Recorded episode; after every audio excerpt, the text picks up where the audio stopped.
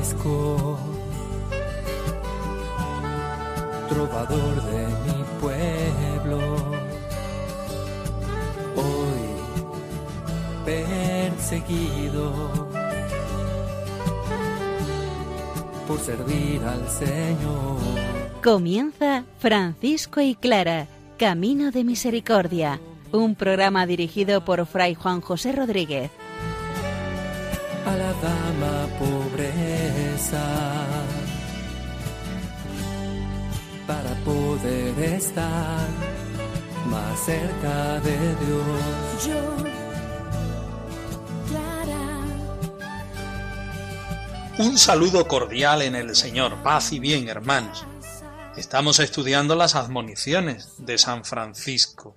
Hoy particularmente la cuarta, nadie se apropie de la prelacía, entendiendo la palabra prelacía como servicio del hermano hacia los hermanos. San Francisco nos dice cómo. Santa Clara tiene con San Francisco en el día de hoy una experiencia en el Señor. Jesucristo quiere manifestarse a ellos, a la fraternidad. Nos ponemos en la presencia del Señor. Que su palabra haga arder nuestro corazón, para que así nosotros seamos capaces de captar este camino evangélico que es el franciscanismo.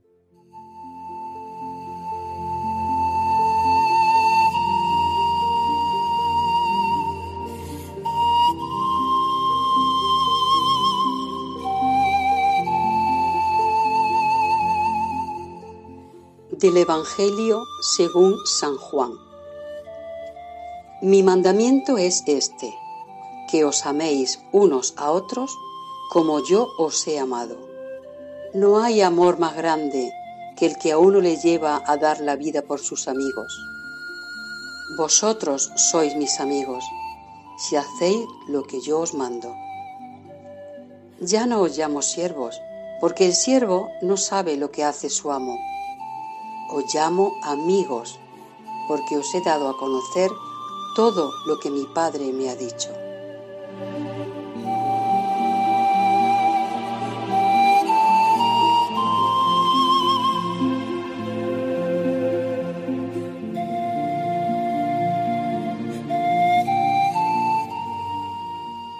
Francisco está hablando a los hermanos menores, es decir, a los franciscanos, de la desapropiación.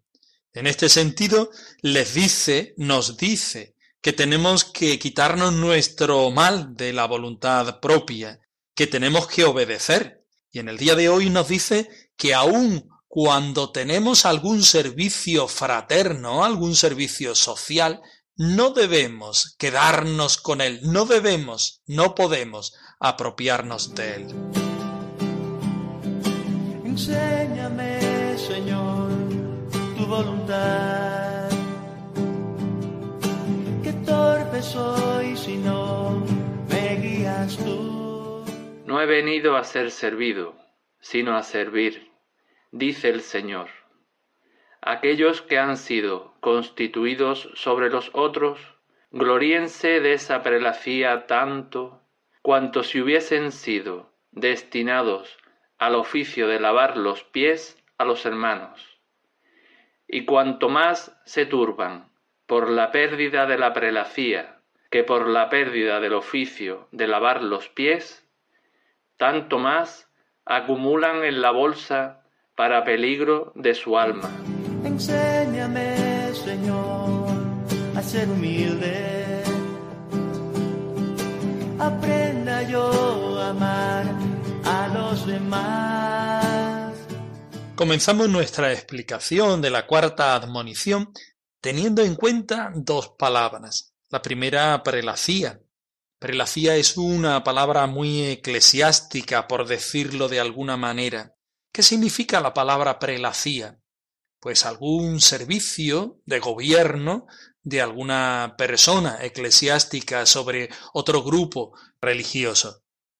San Francisco utilizaría esta expresión, es extraño, porque su sentido de la obediencia, su sentido de la autoridad, como bien vamos conociendo, es un tanto distinto. La autoridad no recae solo en una persona, sino más bien en la fraternidad. La siguiente palabra, aquellos que han sido colocados sobre los demás, también da un sentido de verticalidad, que hay personas que están en un rango superior a otros que están dentro de ese mismo escalafón. San Francisco no entiende la vida, no entiende la iglesia y no entiende la vida franciscana con escalafones, con escalones, donde unos se sienten o se colocan en un lugar más alto o más bajo que los otros. Por supuesto que no. Pero sabemos que las admoniciones están eh, retocadas estilísticamente por hermanos que posteriormente a Francisco se la mejoraron en ese sentido, por decirlo de alguna manera. Pero debemos recordar que tanto la palabra prelacía, en el sentido más propiamente franciscano, sería en honor a la fraternidad. ¿Quién es el prelado? La misma fraternidad. La fraternidad tiene a alguien que está a su frente, sí, pero el que está al frente no es dueño, no es señor, no es gobernador de la fraternidad, sino es guardián de la fraternidad. Y no será esto un servicio ilimitado, sino totalmente limitado. La guardianía, el ministerio, el ser ministro, como así lo llama Francisco, es un servicio que se hace a la fraternidad. La fraternidad es soberana. La persona, el hermano en sí, es temporal en el sentido de el servicio que muestra a la fraternidad, a los hermanos. En este sentido, partimos de la cita que acabamos de leer. Todo es por amor. Todo viene desde el amor.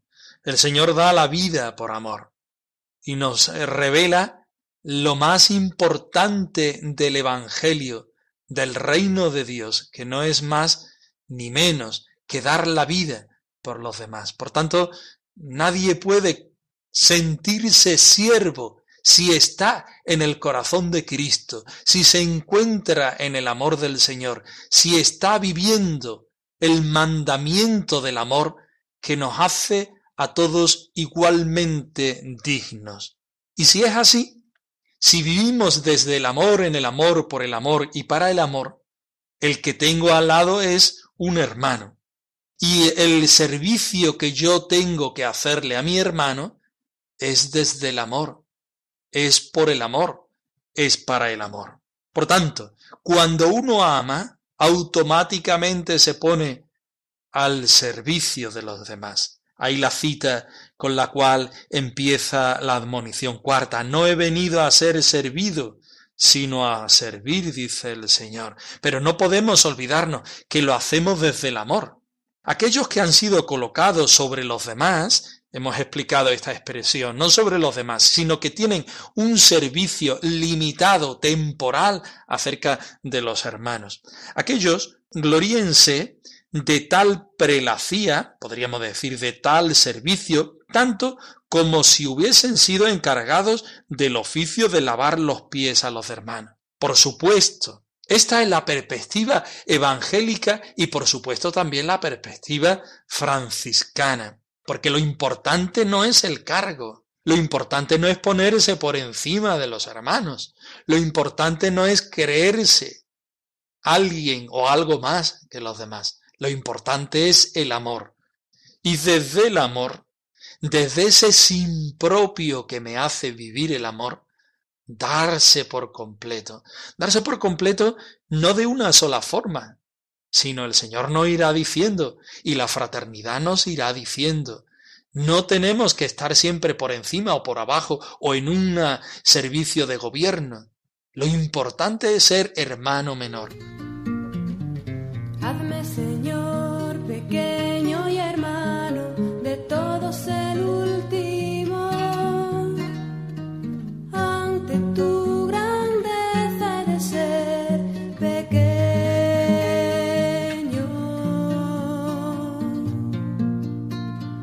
Hazme Señor pequeño y hermano de todos el último.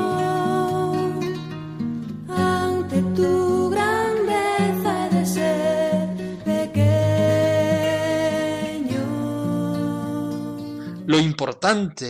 es darse cuenta de la entrega de Jesucristo, del amor de Jesucristo, de la forma de ver la vida y de vivir la vida que tiene Jesucristo. Gloríense, por tanto, de este servicio como si fuera el de lavar los pies a los hermanos. Y en la medida en que se turban, dice el versículo 3, más porque se les quita la prelacía que porque se les quita el oficio de lavar los pies, en esa misma medida se hacen bolsas para peligro de su alma. San Francisco conoce muy bien a los hermanos.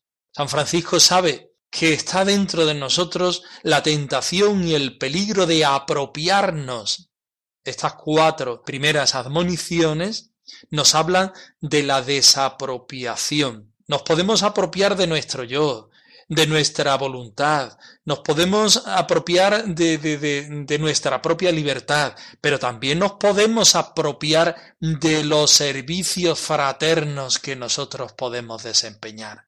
Y San Francisco nos pone en solfa, ojo, evalúate a ver si este servicio está siendo para ti tal que no se convierte en servicio, sino que se convierte en seguridad en la cual tu personalidad se desarrolla. Ya no eres el hermano X, sino eres el guardián, el ecónomo, el sacristán, el profesor de universidad, el chofer. Da igual. El problema es que tu personalidad, tu ser de hermano menor, se confunda con aquel servicio que estás desempeñando. Por tanto, el servicio no define al hermano. Lo que define al hermano es su capacidad de amar, su capacidad de servir, su capacidad de hacer siempre las cosas nuevas.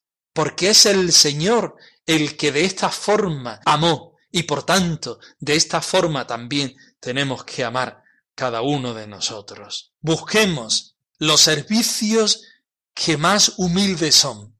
Busquemos aquellos servicios que nos gustan menos y pongámoslo siempre en contraposición de lo que estamos haciendo de manera elegante, de manera buena. No podemos decir en la vida franciscana yo no sirvo para servir, yo no sirvo para cualquier cosa. En la vida franciscana debemos preguntarnos, Señor, ¿Qué quieres que haga?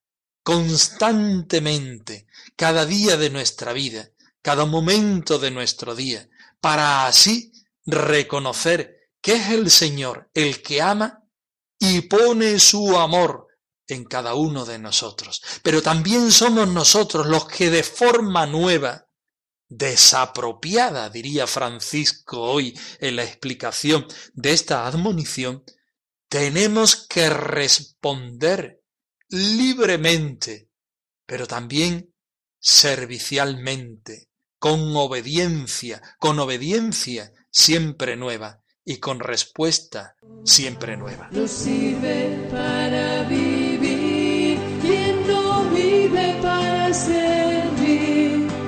No sirve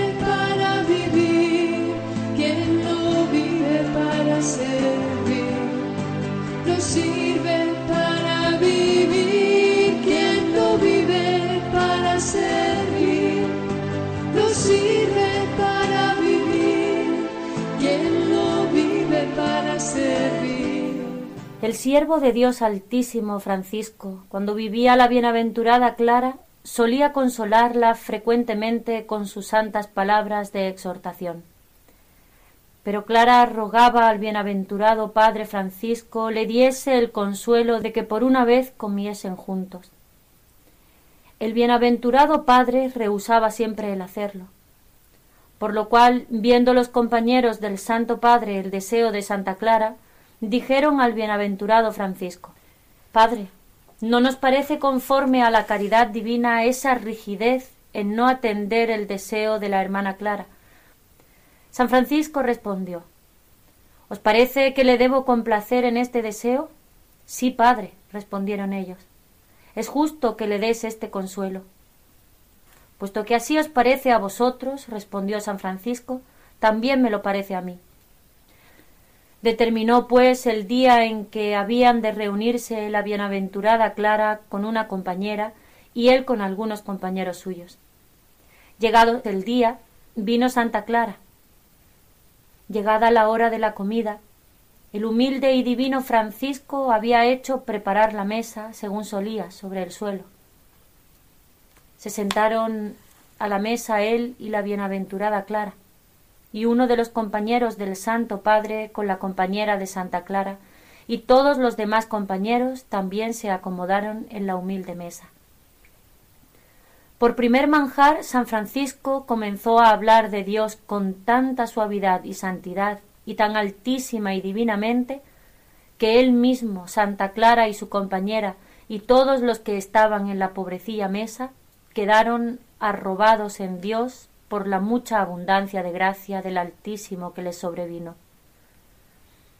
Estando ellos sentados y arrebatados así, con los ojos y las manos levantados en alto, Sucedió que a las gentes de Asís, de Betona y de los contornos les parecía que la iglesia de Santa María de los Ángeles y todo el lugar y el bosque que había entonces en torno estuviese en llamas y que un gran incendio lo invadía todo.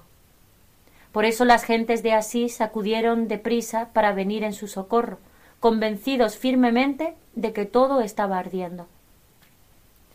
Pero cuando llegaron vieron todo ileso e intacto. Y entrando dentro, hallaron al bienaventurado Francisco con Santa Clara y todos los compañeros arrebatados en éxtasis en el Señor, sentados a la humildísima mesa y apoderados de la virtud divina, con lo cual comprendieron claramente que aquel incendio era el fuego divino que inflamaba a aquellos santos y santas con los abundantes consuelos del amor divino por lo que marcharon muy edificados y consolados. El bienaventurado Francisco y Santa Clara y los demás, alimentados con tan copiosa consolación del alma, poco o nada tocaron del manjar corporal. Luego de esto, Santa Clara volvió a San Damián. Sus hermanas se alegraron mucho al verla, pues temían que San Francisco la hubiere querido mandar a gobernar otro monasterio, como ya había mandado a su hermana Inés de abadesa a Florencia tanto más que ya le había dicho alguna vez a Santa Clara prepárate por si es necesario para ir a donde te mande. Y ella, como verdadera hija de obediencia, había respondido Preparada estoy, padre, para ir a donde te plazca. Y Santa Clara quedó muy consolada en el Señor. En alabanza de Cristo y de su sierva Clara. Amén. Poderelo del Señor pregonero, haz que seamos fieles en la misión Pon en nuestro corazón tu alegría, pon en nuestras manos tu bendición. Pon en nuestro corazón tu alegría, pon en nuestras manos tu bendición. El texto que acabamos de escuchar pertenece a la florecilla de San Francisco. Las florecillas dejan entrever toda esta crisis, toda esta problemática de la fraternidad que quiere crecer evangélicamente y quiere crecer, o mejor dicho, de crecer en minoridad. Se trata de la relación de Francisco y de Clara, aquellas dos almas que quieren responder al Señor y que encontraron en la unión de su amistad cómo responder más fielmente a Dios. Pero va pasando el tiempo y los hermanos notan que Francisco y Clara están cada vez más separados. Y los mismos hermanos se dan cuenta que Clara sufre porque le gustaría tener un momento de encuentro con Francisco. Es la fraternidad, como siempre, la que le pide a Francisco que Clara tiene la necesidad del encuentro. Y es la humanidad, digamos, la debilidad humana, la que pone en relieve que solamente desde la carne, desde el encuentro humano, desde la humanidad, desde como ellos sienten que Jesucristo se revela de una manera grande, solamente desde ahí es como podemos llegar a Dios. El verdadero cristiano será tal cuando se encarna en la necesidad del hermano. Y Clara quería encontrarse con Francisco y lo propicia por medio de la fraternidad y Francisco accede. Otro de los temas es el lugar donde se encuentran San Damián o Santa María de los Ángeles en la porciúncula. No lo sabemos bien. La florecilla lo sitúa en Santa María de los Ángeles, es decir, en la porciúncula. ¿Por qué? Porque ese es el lugar donde nacen como realidad eh, religiosa, como realidad franciscana, como realidad consagrada de servicio al Señor. Y hay que ir muchas veces a los inicios y a los centros para encontrarse con la realidad que queremos vivir. Estarían hablando de un lugar físico o más bien de un lugar teológico, de un encuentro fraterno en el Señor estarían hablando de una comida o estarían hablando de un encuentro de oración. Porque resulta que Francisco, cuando ve a Clara, no dicen, venga, vamos a comer, sino que empiezan a hablar de Dios y quedan todos arrebatados, porque lo importante no es la comida, lo importante es el encuentro en el Señor, lo importante es el Señor que nos encuentra. Y esta comida haría referencia eucarística posiblemente. El lugar, pues lo más normal es que fuera en San Damián. Es verdad que en la clausura que viven las hermanas de todos los tiempos hay una evolución y un crecimiento y un decrecimiento. En los momentos primeros de Clara, sabemos por las fuentes biográficas que ella salía a ejercer la caridad, solamente a ejercer la caridad, pero poco a poco se va retrayendo y la clausura va creciendo, de modo que cuando San Francisco muere, ella no sale a ir a ver el cadáver de San Francisco, sino que los hermanos les llevan el cadáver de San Francisco. ¿Dónde se sitúa esta historia? ¿Al principio, en medio, al final? No lo sabemos tampoco nos interesa, porque el lugar más que físico es un lugar teológico, de encuentro en el Señor, en nuestras raíces, donde nos sentimos hermanos de verdad. Nos queda un punto importante. Todo esto lo hacen en fraternidad, no lo hacen ellos solos. El episodio nos muestra claramente cómo Francisco llevaba a sus hermanos y cómo Clara llevaba una acompañante, para que los fieles se den cuenta de que Dios está, de que Dios existe, de que Dios ama, de que el amor está presente en aquellos hijos de la iglesia que son Francisco y, Clara todo este encuentro de Dios, todo este encuentro oracional, todo este encuentro eucarístico no es para nosotros mismos, no es para un gusto espiritual, sino es para darlo a los demás, para decir, venid y veréis. Mm, todo esto es llevar el Evangelio a los demás, que la gente se den cuenta de que Dios vive, de que el reino de Dios está vivo. Francisco es melodía, más dulce que la miel, y clara la ternura, vestida de mujer, los dos forman una armonía para Dios. francisco y clara arroba radiomaria.es. Os dejamos la dirección de nuestro correo electrónico por si queréis poneros en contacto con nosotros en algún momento. Nosotros nos despedimos con la bendición del Señor resucitado y con el saludo de paz y bien. Francisco, trovador de mi pueblo perseguido por servir al Señor. Han escuchado en Radio María Francisco y Clara, Camino de Misericordia, un programa dirigido por Fray Juan José Rodríguez. A la dama pobreza, para poder estar más cerca de Dios.